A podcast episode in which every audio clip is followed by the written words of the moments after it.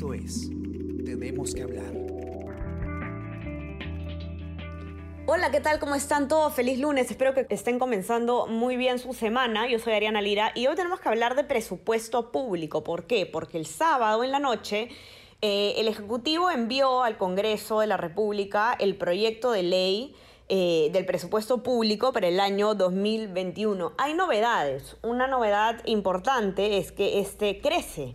El presupuesto público crece respecto de este año 2020. Crece en un eh, más de 3%. Vamos a conversar ahora con Lucero Chávez, periodista de Economía y Negocios del diario, porque ella ha preparado la nota que van a poder ustedes encontrar hoy día en nuestras versiones impreso y web para, para ver eh, en qué crece y cuáles son los cambios y cuáles son los sectores a los que más eh, recursos se le está asignando, que ya se pueden dar una idea a ustedes de cuáles pueden ser estos. ¿Qué tal, Lucero? ¿Cómo estás? Hola, Ariana. Estoy muy bien. Muchas gracias por, el, por la invitación. Qué bueno. Cuéntanos eh, en qué consiste este, este, este, este proyecto de ley de, de presupuesto, ¿no? ¿Cuáles son los cambios? ¿Hay un crecimiento respecto del 2020?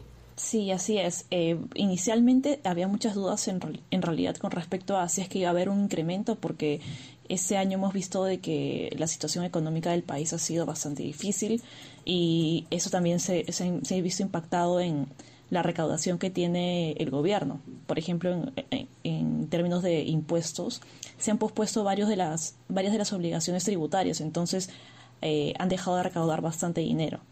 En, este, en todo este marco, en realidad eh, si, si, bien es cierto, el, hay, hay, un aumento de 3,2%, este es un crecimiento mucho más eh, medido que otros anteriores años. Por ejemplo, eh, en el 2020 el crecimiento fue de 5%, entonces sí hay una moderación de cierta forma eh, uh -huh. a raíz de, de, la pandemia, ¿no? Ok, ok.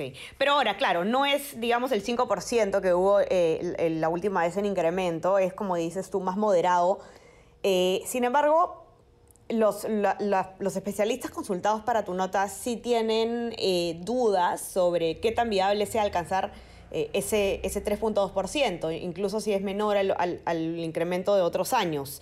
¿Por qué? ¿Cuáles son las dudas? Claro, eh, como te mencionaba, eh, claro, el 2020 ha sido un año muy complicado, ¿no? Y el 2021 en realidad todavía no hay, no hay tanta certeza de cuán fácil vaya a ser para el gobierno generar ingresos, tanto por el lado de impuestos como eh, financiamiento, es decir, eh, salir a, eh, a buscar financiamiento público, financiamiento de otros de otras entidades. Entonces, para algunos incluso ese 3,2% eh, que sería el incremento del presupuesto a lo mejor sería demasiado optimista.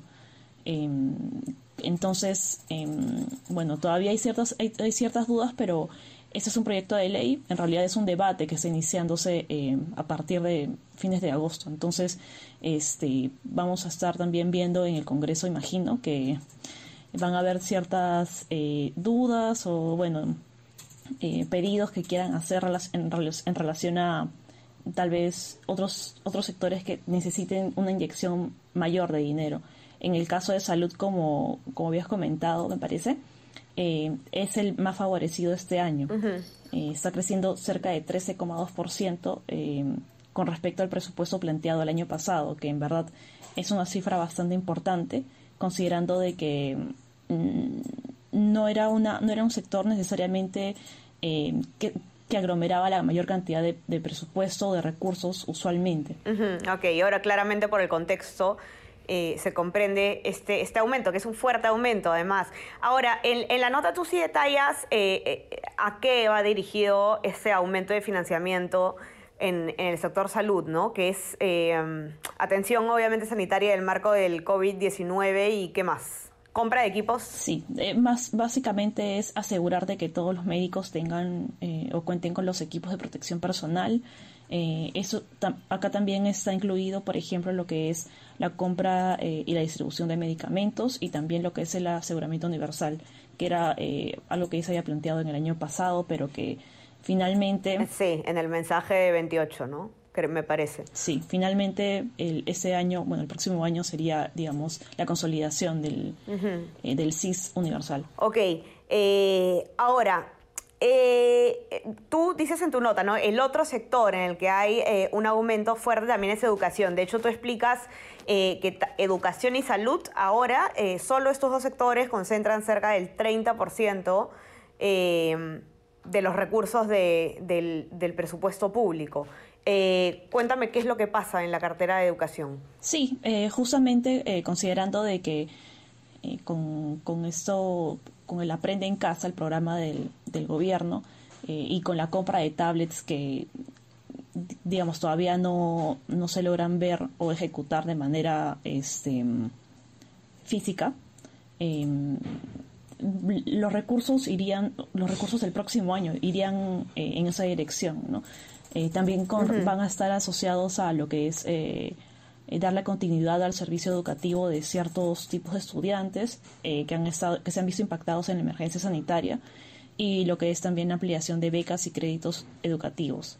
Eh, de todas formas, es importante resaltar de que ante toda esta coyuntura del, del coronavirus, digamos, se ha visto resaltado toda la labor que hay detrás de el personal que está en ciencia y tecnología. Pese a ello, pese a, esta, digamos, esta mayor exposición que se le ha dado a, este tipo de trabajo, eh, en el sector educación, para, para toda la categoría que es desarrollo de ciencia, tecnología e innovación tecnológica, el monto asignado para, para ese tipo de trabajos llega a 6 millones de soles, que en realidad representa un retroceso de 25% frente a lo que le habían asignado a este sector el año pasado, que tampoco es que era tanto, era 8 millones de soles. Entonces, eh, no, de parte del gobierno, de alguna forma, no ha habido ese impulso que tal vez todos pensábamos que iba, que iba a tener, considerando... Que iba a haber, ¿no? Por la coyuntura. Sí, exactamente. sí. Eh, raro eso. Habría que preguntárselo, eh, habría que preguntar al, Ministerio de Educación a, qué, a qué corresponde, ¿no? A qué responde esta, esta decisión de cortar por ahí el, el el, eh, gasto en eh, educación. Tenemos entonces, eh, son en, en, salud, se está incrementando en 20.940 soles.